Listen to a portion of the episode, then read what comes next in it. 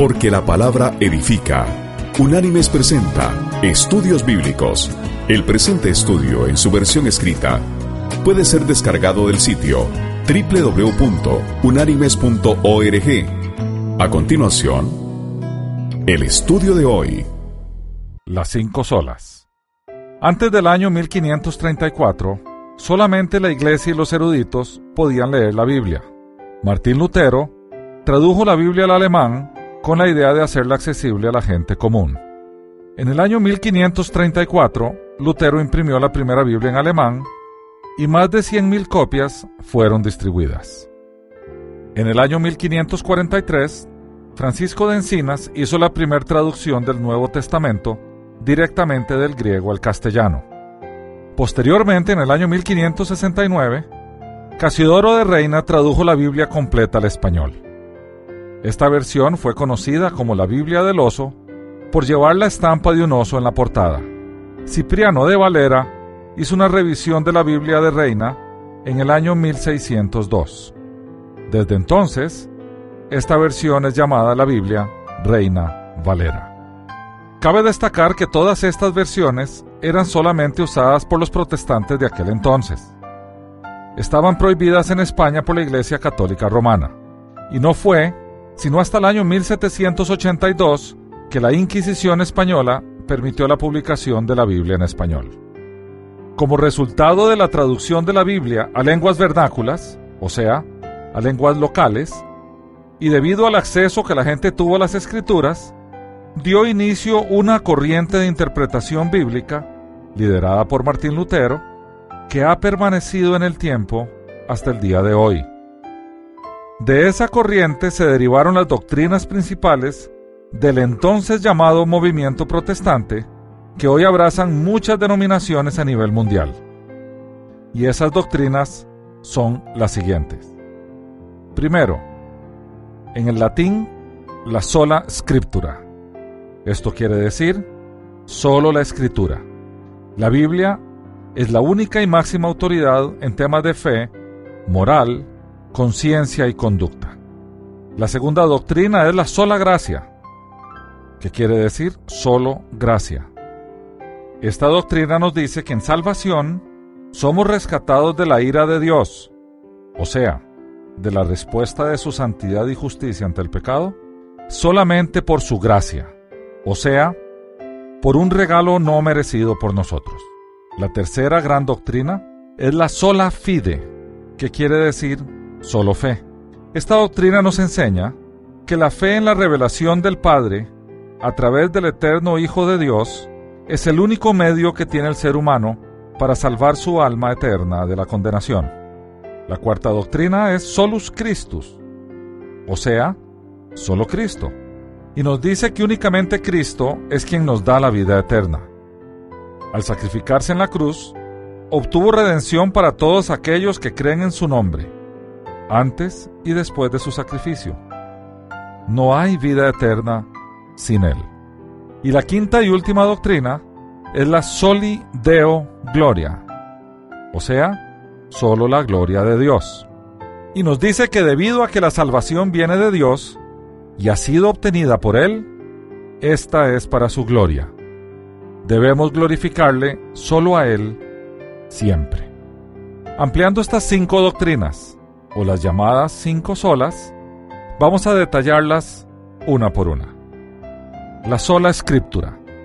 Sola escritura es una doctrina que acepta únicamente a la Biblia como fuente de autoridad. La Biblia es reconocida como la palabra de Dios, de manera que no puede ser explicada por otros documentos no inspirados por Dios. La escritura es la única fuente de revelación divina escrita, la cual es lo único que puede regir la conciencia. La Biblia solo enseña todo lo que es necesario para nuestra salvación de pecado, y es la medida con la cual todo el comportamiento del cristiano debe compararse. Ningún credo, concilio o individuo que esté apartado de las escrituras puede regir la conciencia del cristiano. El Espíritu Santo no habla contrariamente de lo que está escrito en la Biblia.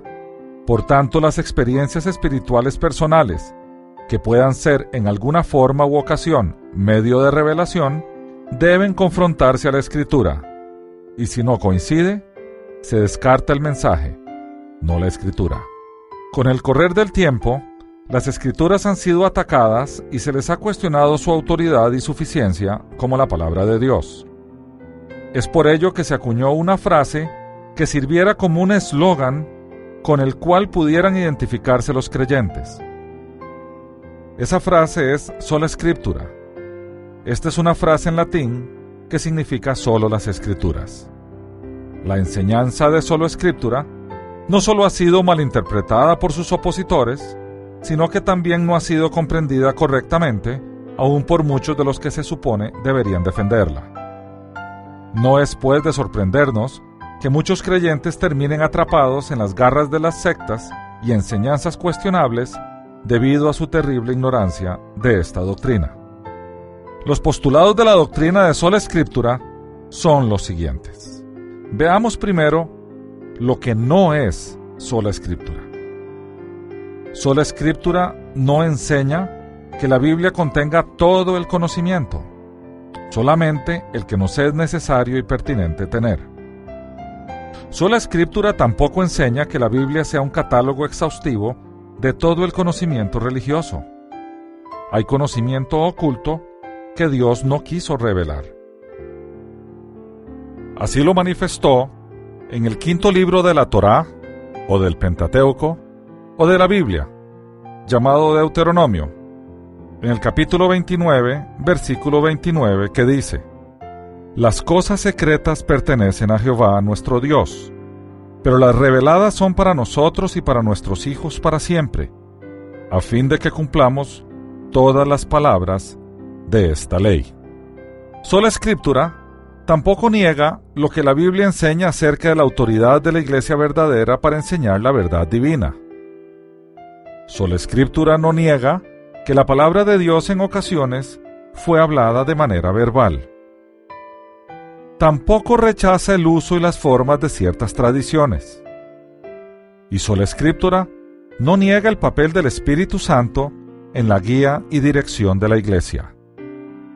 Ahora vamos a ver lo que sí es sola escritura. Solo la escritura nos dice que la Biblia es la única regla de fe para la Iglesia debido a que ella es la palabra de Dios. Nos enseña que no hay necesidad de otra revelación para la Iglesia debido a que todo lo que uno necesita para ser cristiano se encuentra en las escrituras y solo en ellas. Nos enseña que no existe ninguna otra regla de fe infalible fuera de las escrituras, pues ellas son inspiradas por Dios, literalmente del aliento de Dios. Nos enseña que las escrituras nos revelan todo lo que necesitamos saber para nuestra salvación. Y finalmente nos enseña que toda tradición debe someterse a una autoridad superior, y esa autoridad superior son las escrituras y sólo ellas. Ahora vamos a ver la doctrina de la sola gracia. Esta doctrina nos dice que el creyente solo es rescatado de la ira de Dios por su gracia. El trabajo sobrenatural del Espíritu Santo es el que trae al creyente a Cristo, lo libera de la esclavitud del pecado y lo resucita trasladándolo de la muerte espiritual a la vida espiritual. La salvación no es el resultado de trabajo humano Métodos humanos, técnicas o estrategias no pueden producir esa transformación. La fe no es producida por nuestra naturaleza humana no regenerada. La oscuridad no puede atraer a la luz por sí misma. En teología cristiana, se entiende por gracia divina o gracia santificante como un favor o don gratuito concedido por Dios para ayudar al hombre a cumplir los mandamientos, salvarse y ser santo. Es el acto de amor unilateral e inmerecido por el que Dios llama continuamente las almas hacia sí mismo. Durante la historia de la teología cristiana, se ha ido perfilando su definición a partir de las nociones que en la Biblia se dan de la expresión gracia y las discusiones sobre el estado inicial del hombre antes de la caída.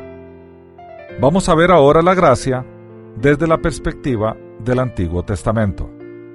En el Antiguo Testamento, gracia implica en primer lugar una actitud magnánima de benevolencia gratuita por parte de Dios que se concreta luego en los bienes materiales que el receptor de tal gracia obtiene. Es decir, subraya por un lado la humildad del receptor y la gratuidad del don de Dios. De ahí expresiones del tipo, si he hallado gracia ante tus ojos. Y veamos lo que dice el libro del Éxodo en el capítulo 3 versículos del 20 al 22. Y dice así, pero yo extenderé mi mano y heriré a Egipto con todas las maravillas que obraré en el país, y entonces os dejará ir. Yo haré que este pueblo halle gracia a los ojos de los egipcios, para que cuando salgáis no vayáis con las manos vacías, sino que cada mujer pedirá a su vecina, y a la que se hospeda en su casa, alhajas de plata, alhajas de oro, y vestidos, los cuales pondréis sobre vuestros hijos y vuestras hijas. Así despojaréis a los egipcios. Esto le dijo el Señor al pueblo de Israel antes de sacarlo de Egipto. Y después de sacarlo de Egipto, Él reitera, y esto está en Éxodo 12:36. Jehová hizo que el pueblo se ganara el favor de los egipcios, y esto les dieron cuanto pedían. Así despojaron a los egipcios. En el pasaje de Éxodo 3, el Señor dice lo que va a hacer en términos de la gracia que Israel iba a hallar delante de los egipcios, y en el pasaje de Éxodo 12, la Biblia nos dice la gracia que el pueblo de Israel halló y por lo tanto lo que recibió de los egipcios. Aunque el favor de Dios sigue considerándose no obligado y gratuito, también puede referirse a una cualidad de una persona que hace que Jehová le tenga benevolencia. Y veamos en el libro del Génesis capítulo 39, versículo 5 lo que dice. Desde el momento en que le dio encargo de su casa y de todo lo que tenía, Jehová bendijo la casa del egipcio a causa de José, y la bendición de Jehová estaba sobre todo lo que tenía, tanto en la casa como en el campo. Y después, en el primer libro de Samuel, capítulo 16, versículo 22, dice, Luego mandó a decir a Isaí, padre de David, te ruego que David se quede conmigo, pues ha hallado gracia a mis ojos. Ahora vamos a ver la gracia desde la perspectiva del Nuevo Testamento, sobre todo en el Evangelio de Lucas. Y la vemos primero cuando se le anunció a María su embarazo. En el Nuevo Testamento se encuentra la expresión en el episodio conocido como la Anunciación.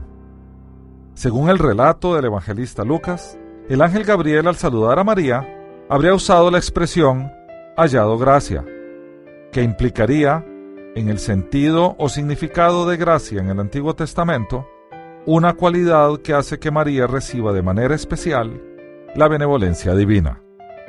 Y leemos el Evangelio de Lucas, capítulo 1, versículos del 26 al 31, que dice, Al sexto mes, el ángel Gabriel fue enviado por Dios a una ciudad de Galilea llamada Nazaret, a una virgen desposada con un varón que se llamaba José, de la casa de David, y el nombre de la virgen era María.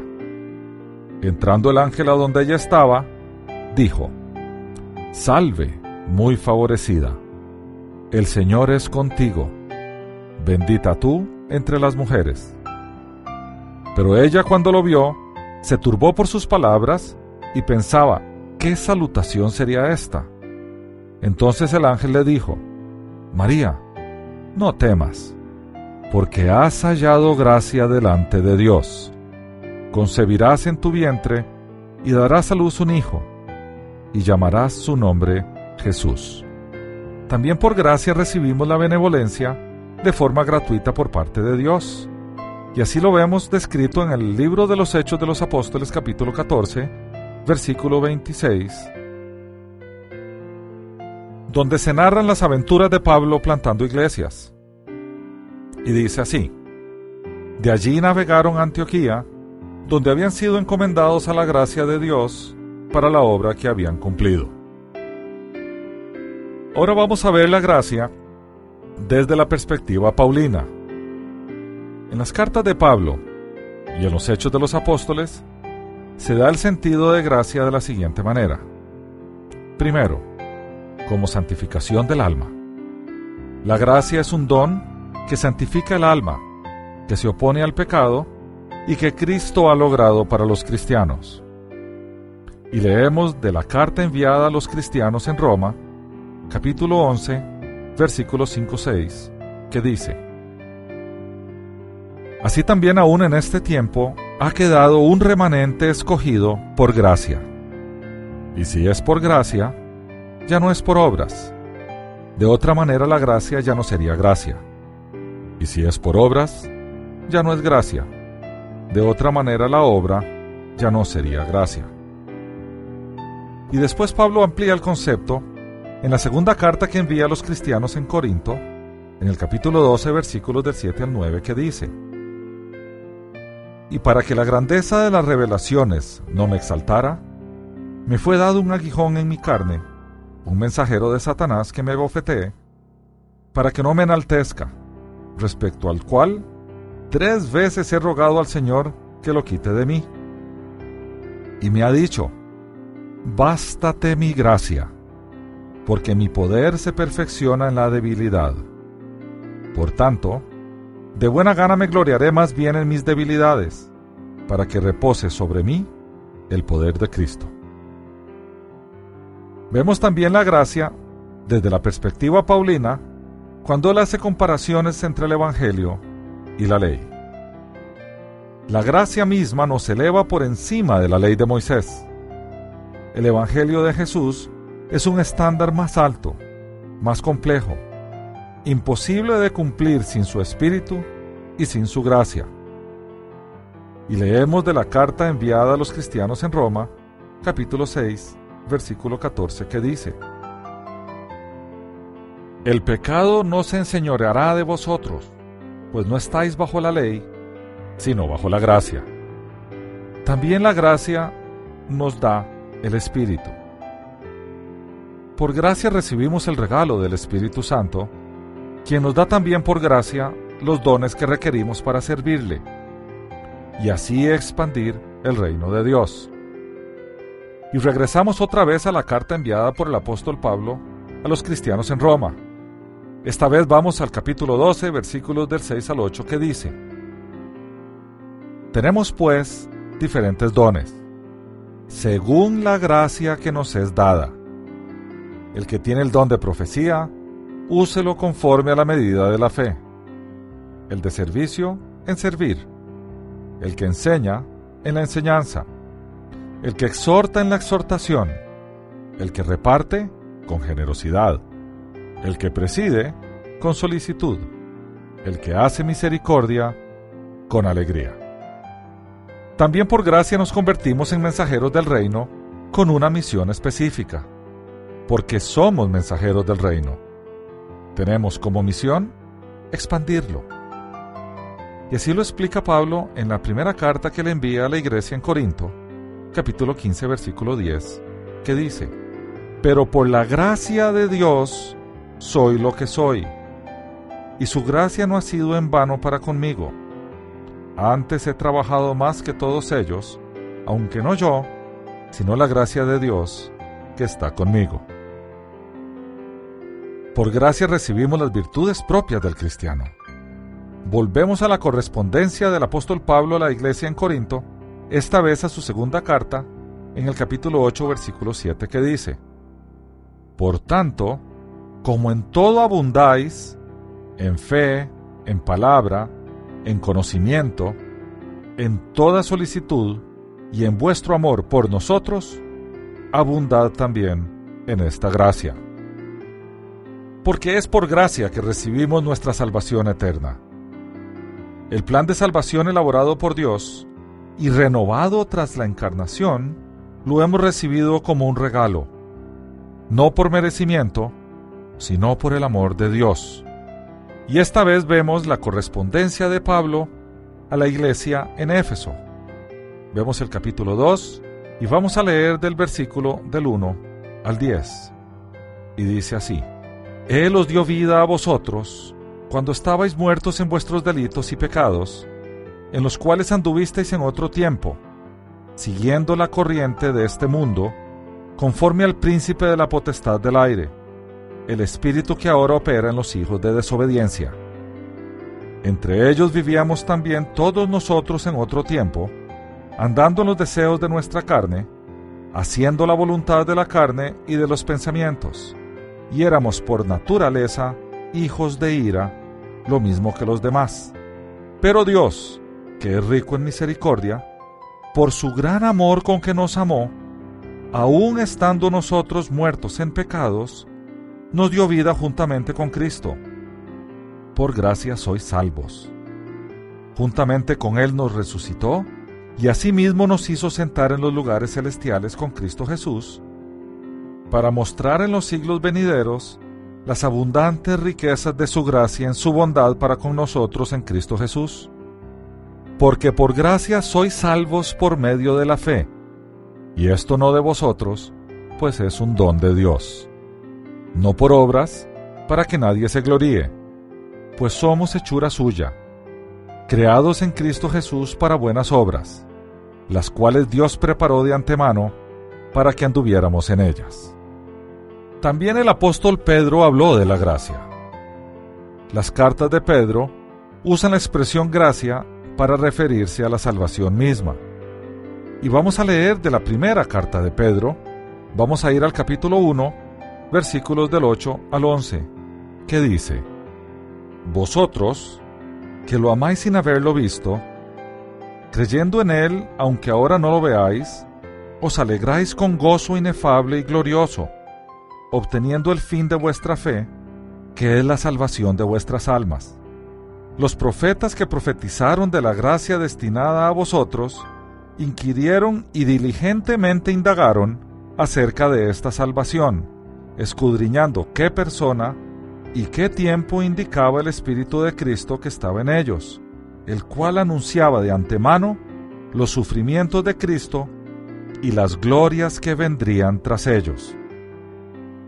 Después en la misma carta, pero en el versículo 13, afirma Pedro, Por tanto, ceñid los lomos de vuestro entendimiento, sed sobrios y esperad por completo en la gracia que se os traerá cuando Jesucristo sea manifestado. Pedro entiende que la gracia de Dios tiene diferentes manifestaciones y que su iglesia tiene la responsabilidad de proclamarla. En la misma primera carta de Pedro, pero esta vez en el capítulo 4, versículo 10, él dice, Cada uno, según el don que ha recibido, ministrelo a otros, como buenos administradores de la multiforme gracia de Dios. También Pedro se refiere a la gracia como el equivalente a las buenas noticias, al Evangelio. En la misma carta, esta vez en el capítulo 5, versículo 12, Pedro dice, Por conducto de Silvano, a quien tengo por hermano fiel, os he escrito brevemente, amonestándoos y testificando que esta es la verdadera gracia de Dios en la cual estáis. Conforme más conocemos del amor de Dios en Cristo Jesús, mayor es la gracia que recibimos de Él. En esta ocasión vamos a ir a la segunda carta de Pedro, al capítulo 3, versículo 18 que dice, Antes bien, creced en la gracia y el conocimiento de nuestro Señor y Salvador Jesucristo. A Él sea gloria ahora y hasta el día de la eternidad. Amén. Ahora vamos a analizar la doctrina de la sola fe, o en latín, sola fide. Esta es la doctrina que dice que la salvación es solo por la fe.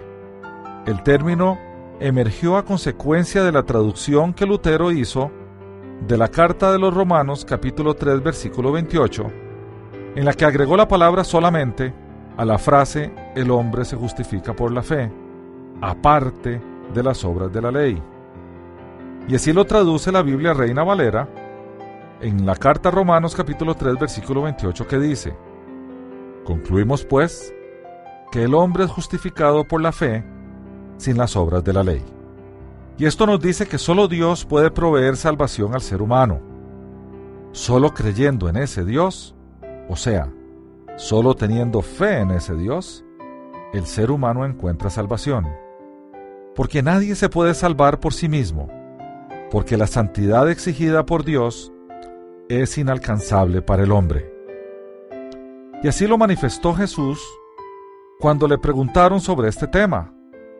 Quedó registrado en el Evangelio de Mateo, capítulo 19, versículos 25 y 26, que dice, Sus discípulos, al oír esto, se asombraron mucho y decían, ¿Quién pues podrá ser salvo? Y mirándolos Jesús les dijo, Para los hombres esto es imposible, pero para Dios todo es posible. Y ahora vamos a ver una derivación del tema de la sola fe. Y veamos el tema del monergismo, palabra un poquitín complicada, pero que vamos a pasar a explicar. El monergismo proviene del griego monos, que quiere decir uno, y ergon, que quiere decir obra, acción o logro. Teológicamente se refiere a la doctrina de que es Dios solo el que salva.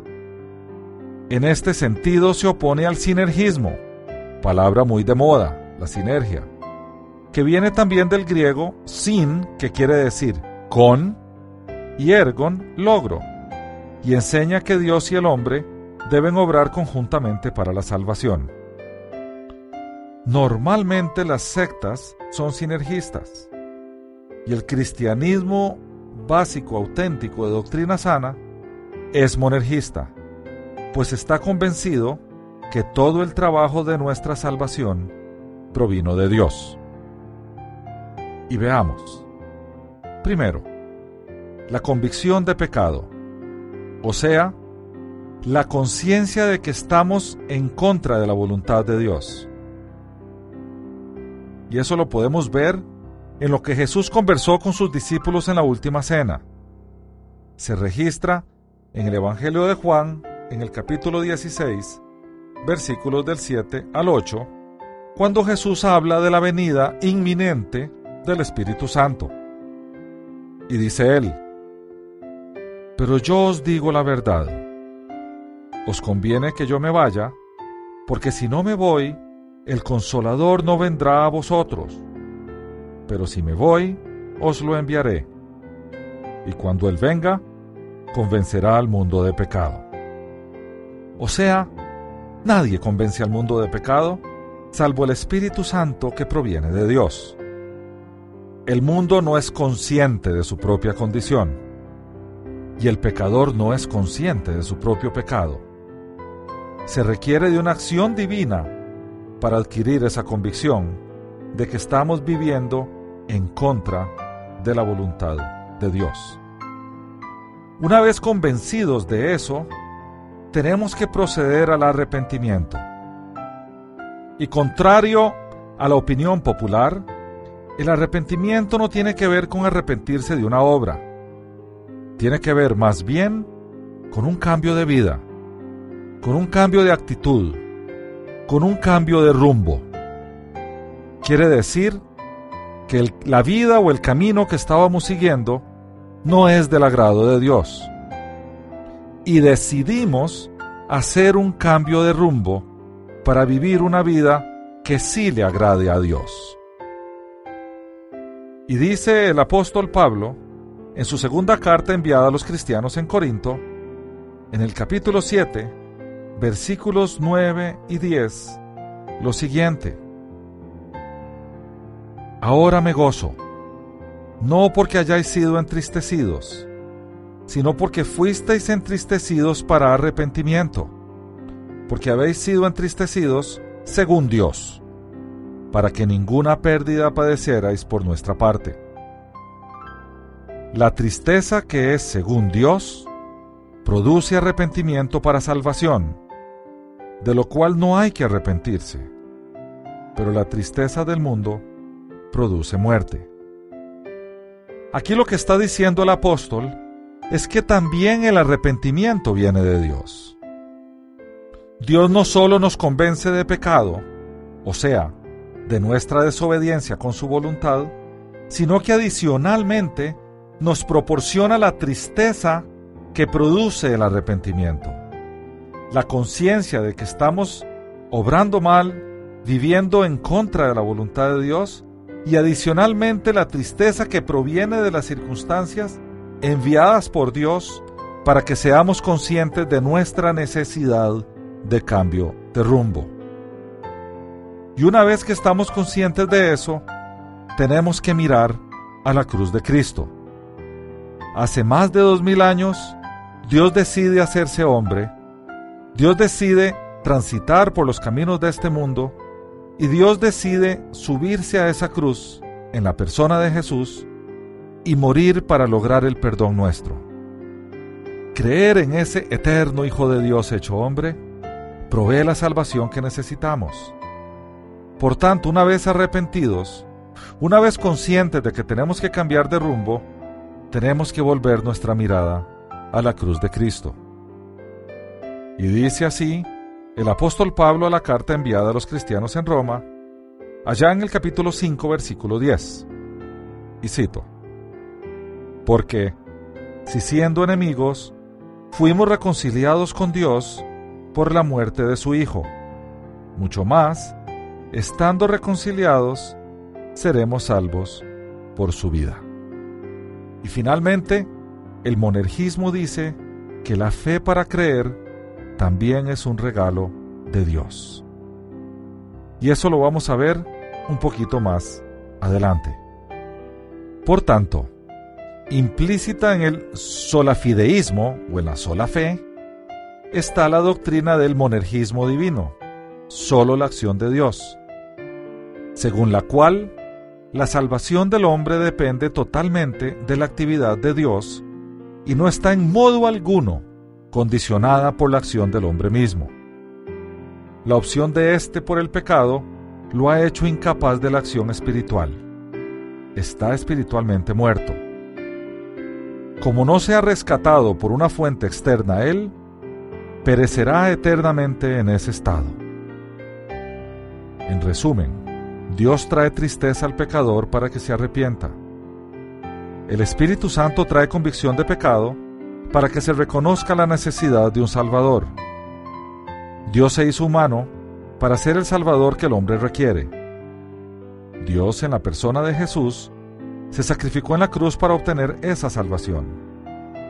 Y el Espíritu Santo da el don de la fe para poder creer en ese Dios hecho hombre que se sacrificó para la salvación personal.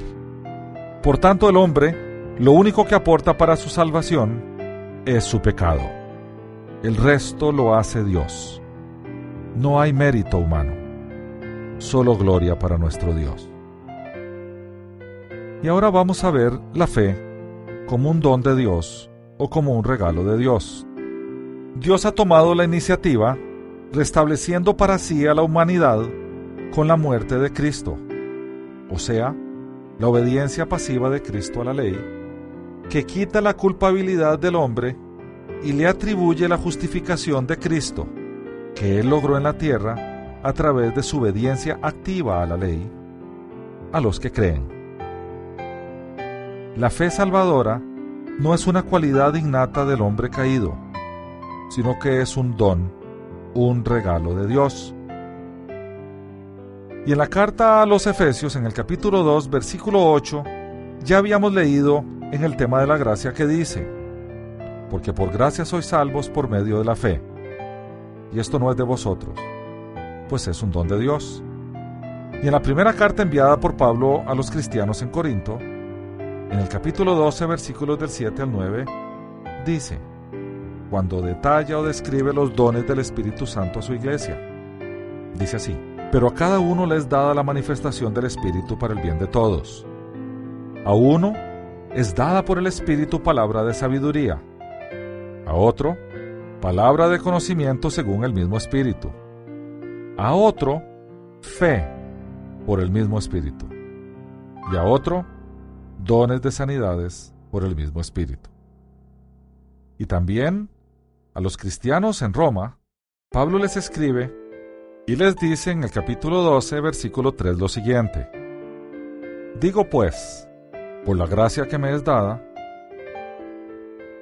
a cada cual que está entre vosotros, que no tenga más alto concepto de sí que el que debe tener, sino que piense de sí con cordura, conforme a la medida de fe que Dios repartió a cada uno. Y este don de fe es comunicado al escuchar el Evangelio. Mucha gente se pregunta cómo se puede aumentar la fe. Muchos le piden a Dios que les aumente la fe. Otros buscan medios a través de los cuales aumentar la fe. La Biblia nos dice que la fe viene de la palabra de Dios. Y leemos de nuevo en la carta enviada a los cristianos en Roma, capítulo 10, versículo 17, lo siguiente. Así que la fe es por el oír, y el oír por la palabra de Dios. Recordemos que en aquel tiempo poca gente sabía leer y escribir, y normalmente la palabra de Dios se leía en voz alta. Por tanto, podríamos parafrasear lo que dice la escritura y decir lo siguiente. Así que la fe es y viene por el oír la palabra de Dios. La justificación es por gracia solamente, a través de fe solamente y por Cristo solamente. En la justificación, la santidad de Cristo es trasladada a nosotros como la única posible satisfacción a la justicia perfecta de Dios. La justificación no depende de cualquier mérito encontrado en nosotros, ni depende de cualquier infusión de la santidad de Cristo en nosotros lograda a través de un rito tampoco depende de nuestra pertenencia a una institución que se llame iglesia. Solo depende del regalo de Dios llamado fe, mediante el cual creemos en el Hijo Eterno de Dios, a través del cual somos justificados gracias a su sacrificio salvífico. La doctrina de la sola fide enseña que no existe mérito alguno que haga al hombre pecador merecedor de la salvación de su alma, sino que la misma es consecuencia de la infinita misericordia de Dios, recibida por gracia o regalo, por medio de la fe en el sacrificio vicario y expiatorio de Jesucristo en la cruz del Calvario. Ya el apóstol Pablo declara que somos salvos por gracia, por medio de la fe, y no por obras para que nadie se gloríe para que nadie diga que se lo ha merecido, enseñando en consecuencia que la justificación ante Dios Padre del hombre pecador se realiza solo por la fe. Y volvemos a leer el famoso pasaje de Efesios capítulo 2, versículos del 8 al 10, que dice, Porque por gracia sois salvos por medio de la fe. Y esto no de vosotros, pues es un don de Dios no por obras para que nadie se gloríe, porque somos hechura suya, creados en Cristo Jesús para las buenas obras, las cuales Dios preparó de antemano para que anduviésemos en ellas. Y ahora vamos a ver la doctrina solus Christus en latín o solo Cristo en español. Y dice así, la salvación es obtenida por el trabajo mediador del Cristo histórico su vida sin pecado y su pago sustitutivo son suficientes para nuestra justificación y reconciliación con el Padre. La justificación es a través de la gracia solamente, por fe solamente y debido a Cristo solamente. No hay evangelio excepto el de la sustitución de Cristo en nuestro lugar, de tal manera que Dios le atribuyó a Cristo nuestro pecado y atribuyó a los creyentes la santidad de Cristo. Debido a que Cristo recibió el juicio que nosotros merecíamos, nosotros ahora caminamos en su gracia, como aquellos que han sido perdonados para siempre, aceptados y adoptados como hijos de Dios. No hay ninguna base para ser aceptados frente al Santísimo Dios excepto el trabajo salvífico de Cristo. Nuestra aceptación por Dios no depende de nuestro patriotismo, devoción eclesiástica o decencia moral. Solamente depende del trabajo de Cristo. El Evangelio declara lo que Dios ha hecho por nosotros en su Hijo. El Evangelio no declara lo que nosotros podamos hacer para encontrar a Dios. Durante la Edad Media, los líderes de la iglesia enseñaban que los sacerdotes tenían una relación especial con Dios y que ellos podían suplir a los creyentes de una cierta gracia divina a través de los sacramentos. Los sacerdotes podrían hacer salvos a los hombres con la simple administración de estos sacramentos. Cuando se tradujo la Biblia a lenguas populares, se afirmó que Cristo era el único camino para que un hombre pudiera ser salvo de la ira de Dios. Las demás religiones solo traían condenación a los hombres. ¿Cuál fue entonces el argumento de los reformadores? Bueno, lo primero que ellos dijeron es que Cristo es el único mediador entre Dios y los hombres. Los reformadores aborrecieron la enseñanza que contradecía las escrituras y deshonraban a Cristo.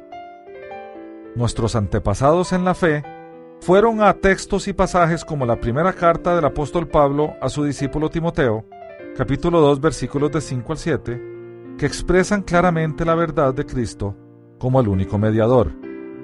Y pasamos a leerla.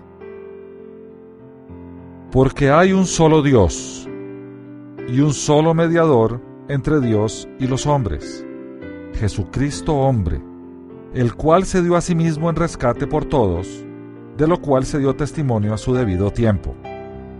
Para esto, yo fui constituido predicador y apóstol, digo verdad en Cristo, no miento, y maestro de los gentiles en fe y verdad. También los reformadores apelaron a la santidad de Dios, pero tal vez debemos preguntarnos, ¿por qué solo Cristo puede ser el camino para llegar a Dios? Bueno, la Biblia afirma que Dios es infinitamente santo.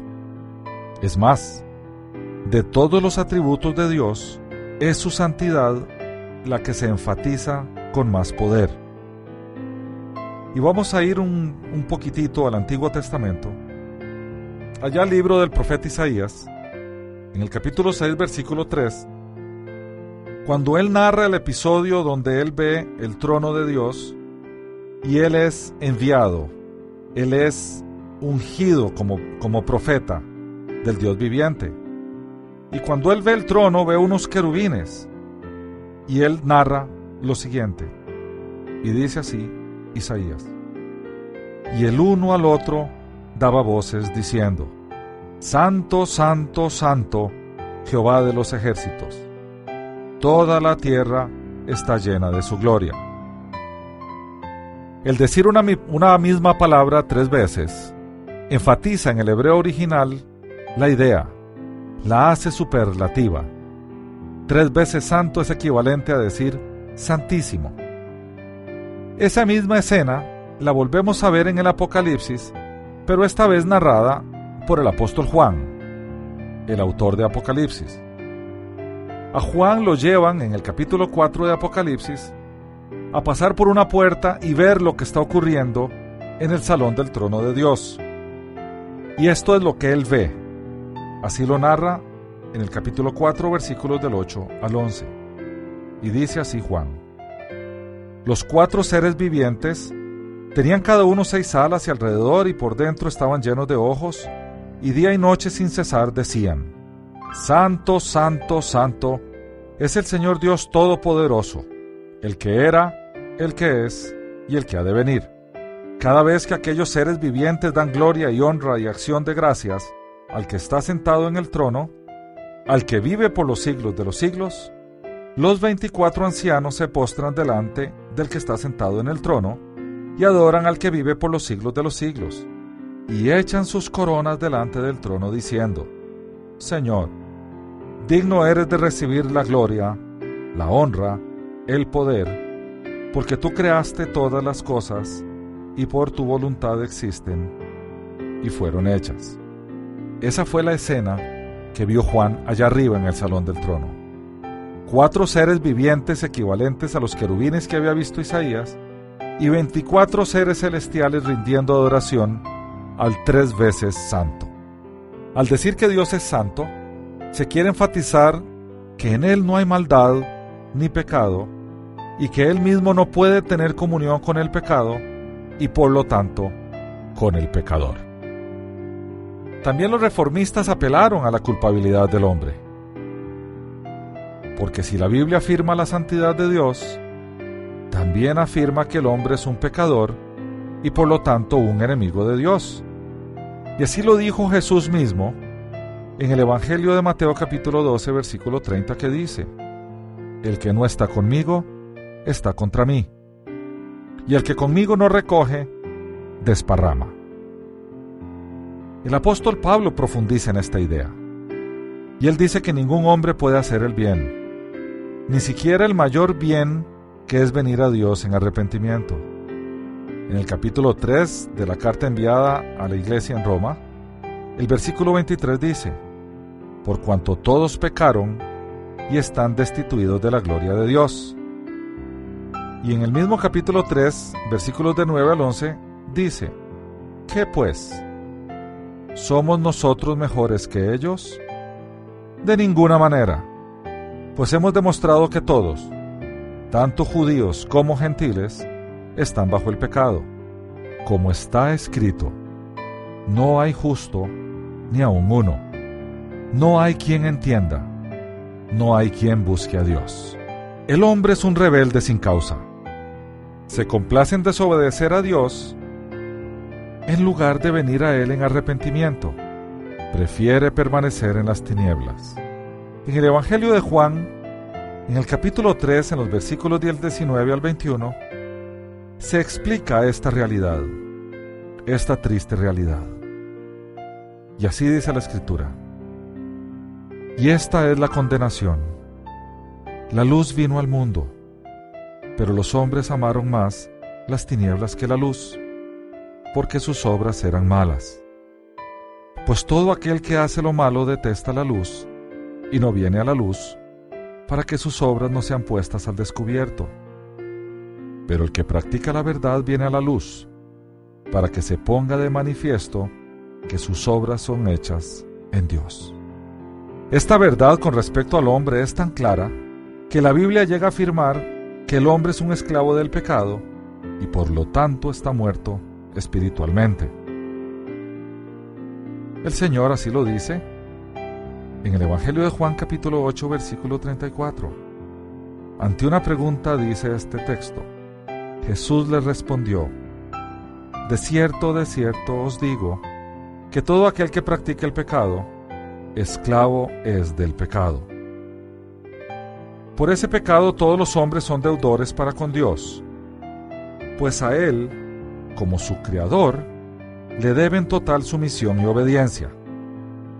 Este pecado no es algo insignificante.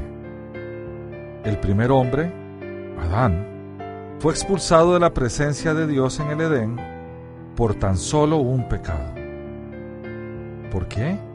Bueno, porque todo pecado es infinitamente grave. La gravedad de un daño está determinada por aquel a quien se daña. Por ejemplo, no es lo mismo matar a un animal que matar a un hombre. De la misma manera, pecar contra un ser infinitamente santo, justo, misericordioso es infinitamente grave. No hay manera de pagar tal deuda. Cuando debemos algo, debemos pagar exactamente lo que debemos, ni más ni menos. Entonces, pues, ¿cómo pagará un hombre el precio de su pecado contra Dios? Lo debe pagar muriendo. Recordemos que la muerte espiritual es la separación del Espíritu de Dios del espíritu del hombre. Esa es la paga del pecado. Así lo dice Pablo en la carta a Romanos capítulo 6, versículo 23, donde claramente explica, porque la paga del pecado es muerte.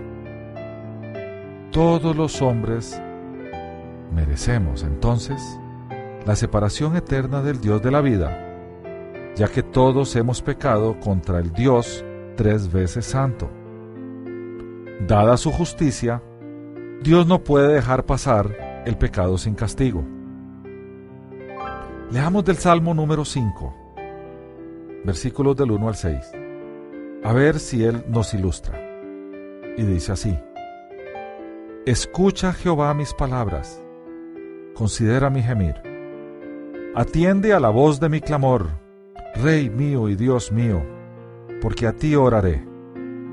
Jehová, de mañana oirás mi voz, de mañana me presentaré delante de ti y esperaré, porque tú no eres un Dios que se complace en la maldad, el malo no habitará junto a ti. Los insensatos no estarán delante de tus ojos. Aborreces a todos los que hacen iniquidad. Destruirás a los que hablan mentira. Al hombre sanguinario y engañador abominará Jehová. Es por ello que solo Cristo puede ser el camino. Dios exige perfección espiritual. Dios exige perfecta obediencia.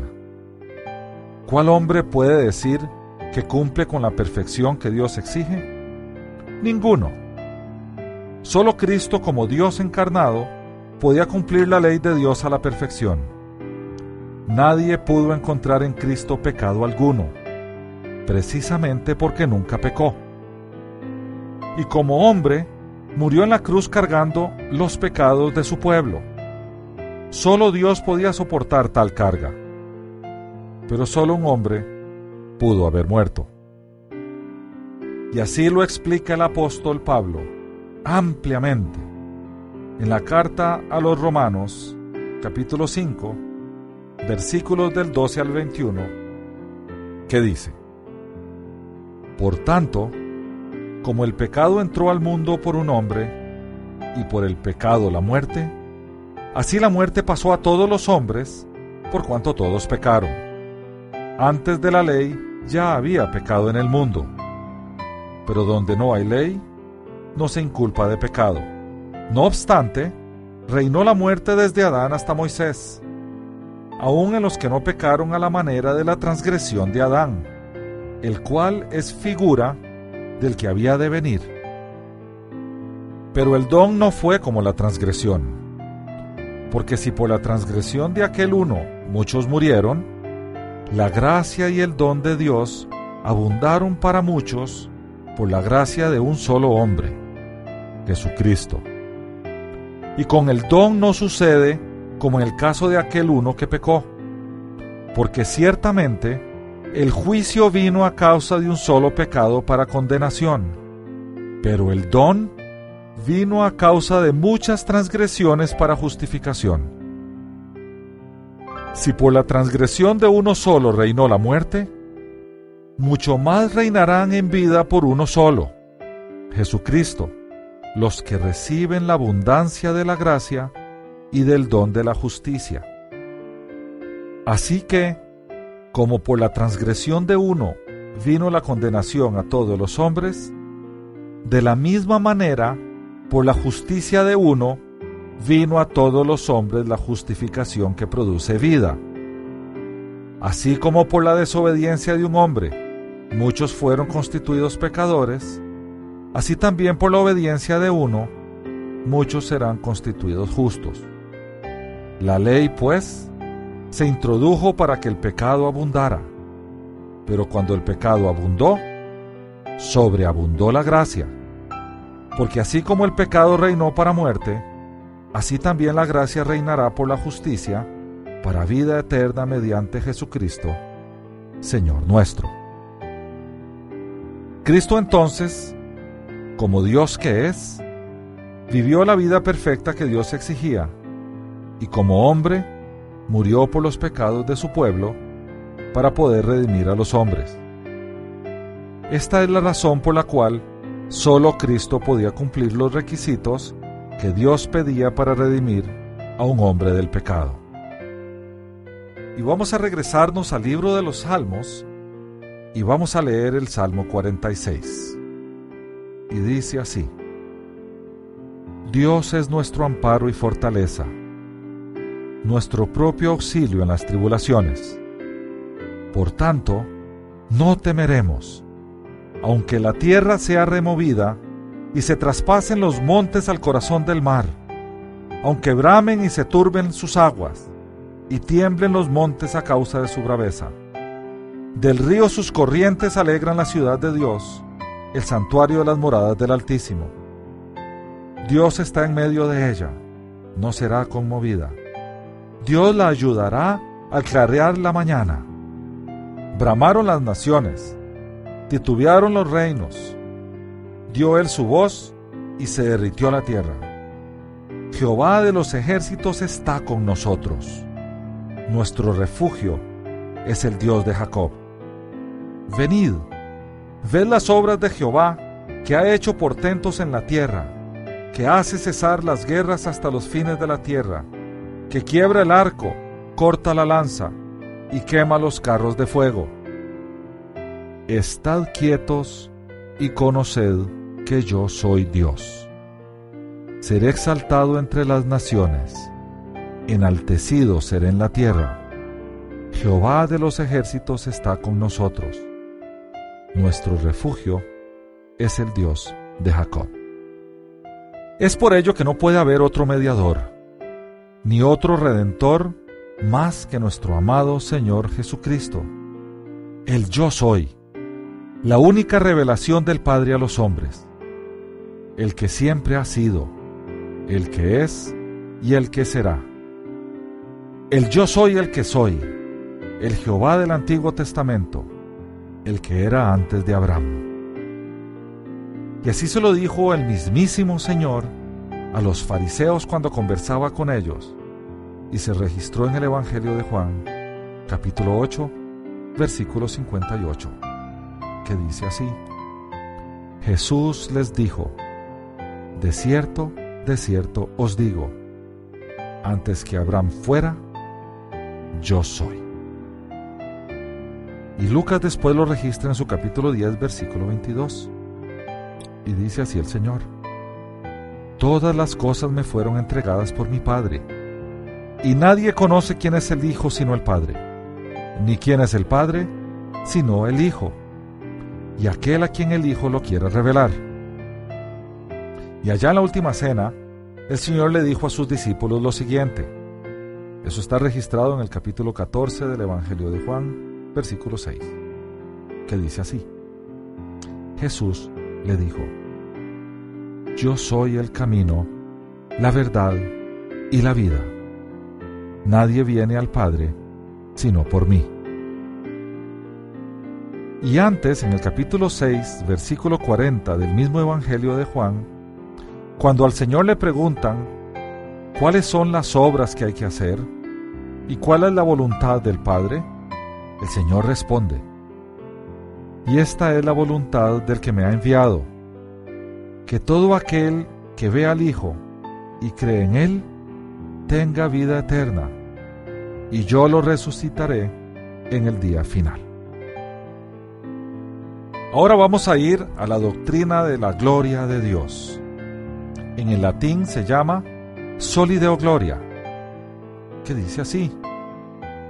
Dios se ha revelado tan claramente al mundo y ha salvado a su pueblo tan definitivamente que el creyente es libre para adorarle, servirle y glorificarlo para siempre. La salvación viene de Dios y ha sido obtenida por Dios, y esta es para su gloria, y su pueblo debe y tiene que glorificarle siempre. Todo creyente debe vivir una vida completa en la presencia de Dios, bajo su autoridad y solamente para su gloria. Y así lo demanda Dios. Dios desde el principio ha demandado a su pueblo exclusividad en cuanto a su adoración y alabanza. Es por ello que a través de sus profetas nos ha dejado saber que la gloria es solamente para Él. En repetidas ocasiones en el Antiguo Testamento, cuando vemos la historia del pueblo de Israel, ellos se desviaban tras dioses extraños y ajenos. Y Dios insistía en enviarles profetas, afirmándoles que Él era un Dios celoso, que Él no permitía gloria para nadie más, que la gloria era solo para Él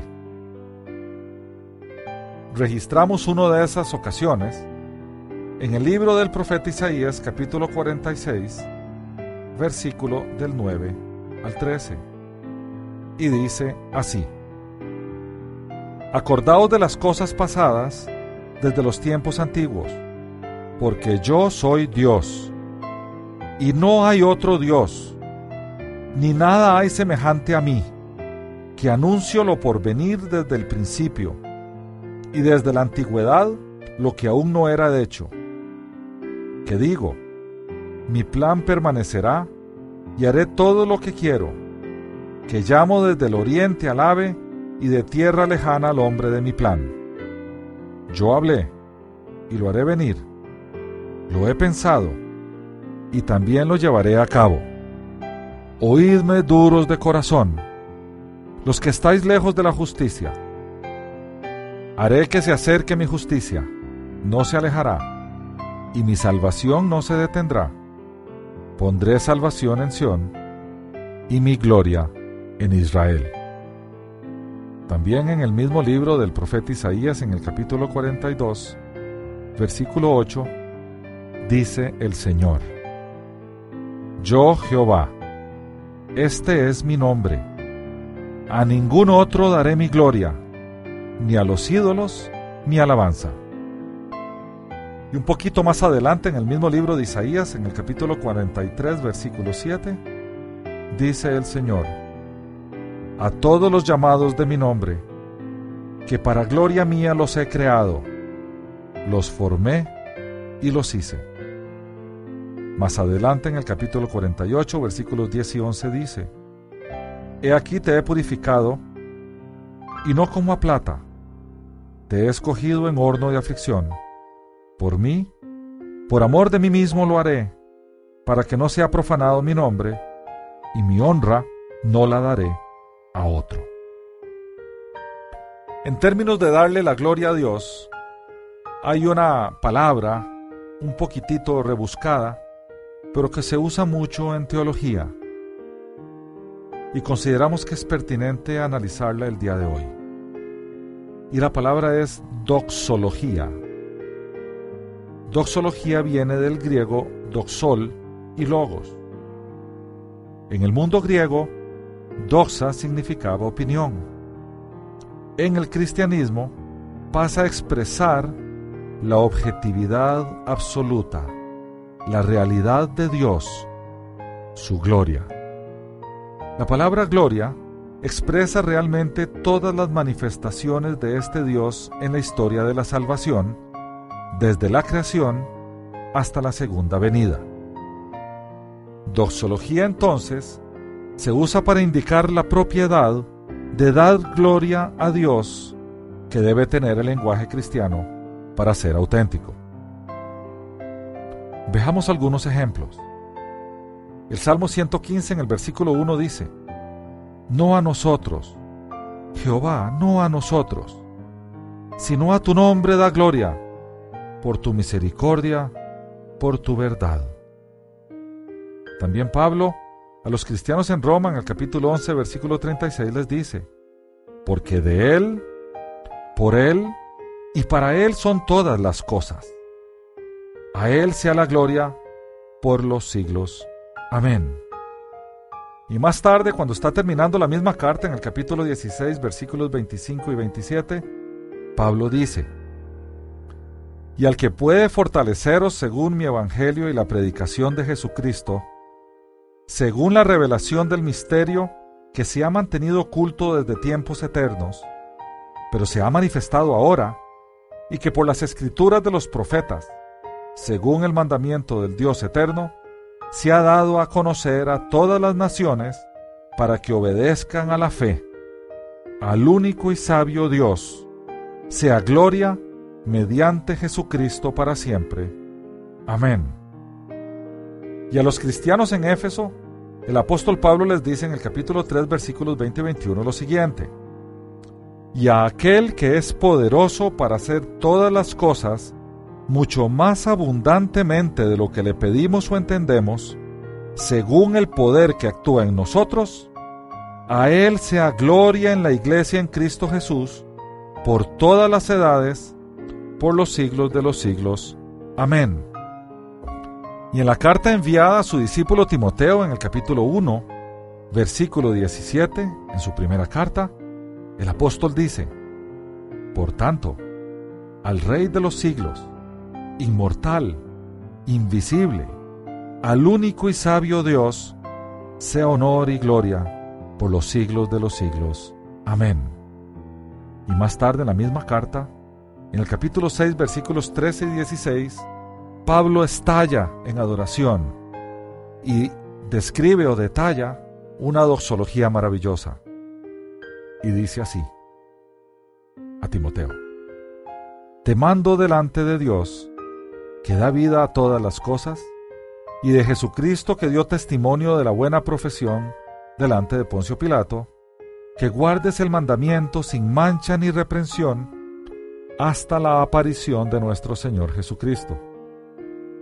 Aparición que a su tiempo mostrará el bienaventurado y solo soberano, Rey de reyes y Señor de señores, el único que tiene inmortalidad, que habita en luz inaccesible, y a quien ninguno de los hombres ha visto ni puede ver.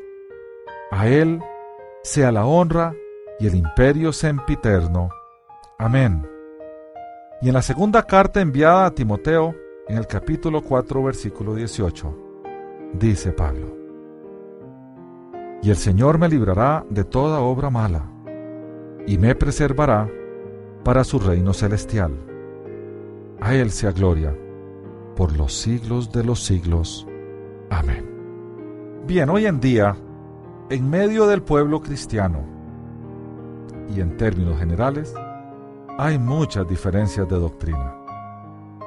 Estas cinco doctrinas que hemos visto el día de hoy nos llevan a centrarnos en lo que es relevante, en lo que es esencial. Pero conviene también analizar cómo debemos comportarnos ante aquellos que no creen en lo mismo que nosotros.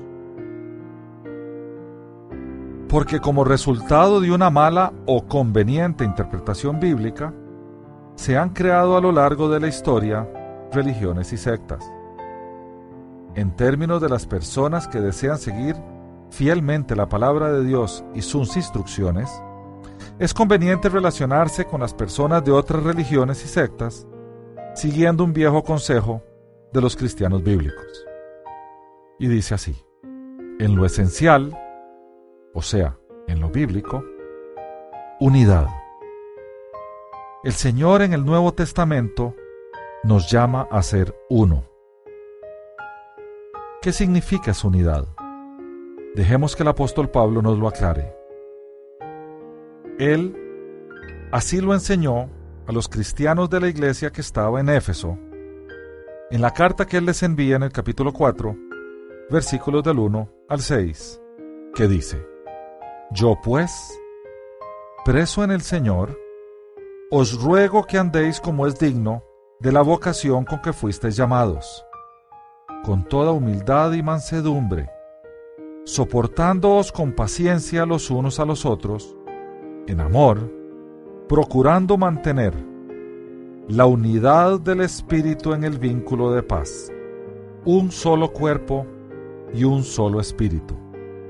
Como fuisteis también llamados en una misma esperanza de vuestra vocación, un solo Señor, una sola fe, un solo bautismo, un solo Dios y Padre de todos, el cual es sobre todos y por todos y en todos.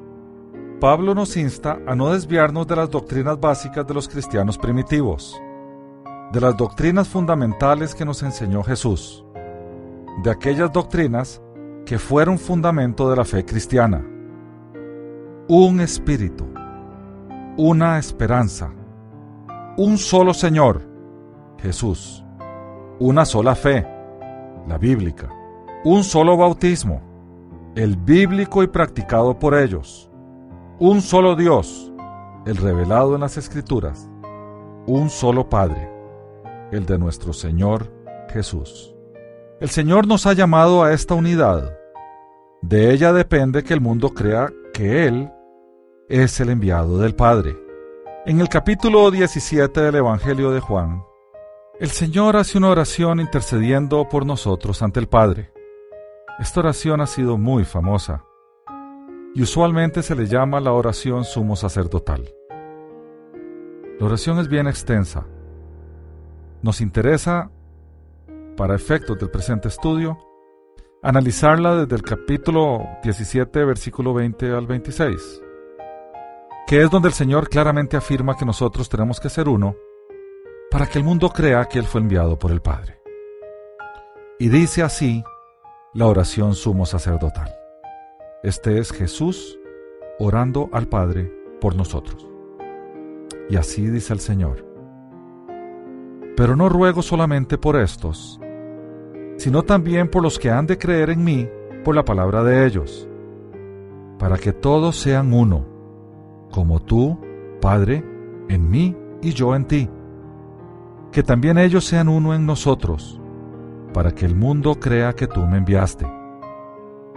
Yo les he dado la gloria que me diste, para que sean uno, así como nosotros somos uno, yo en ellos y tú en mí, para que sean perfectos en unidad, para que el mundo conozca que tú me enviaste, y que los has amado a ellos, como también a mí me has amado. Padre, aquellos que me has dado, Quiero que donde yo esté, también ellos estén conmigo, para que vean mi gloria que me has dado, pues me has amado desde antes de la fundación del mundo. Padre justo, el mundo no te ha conocido, pero yo te he conocido, y estos han conocido que tú me enviaste.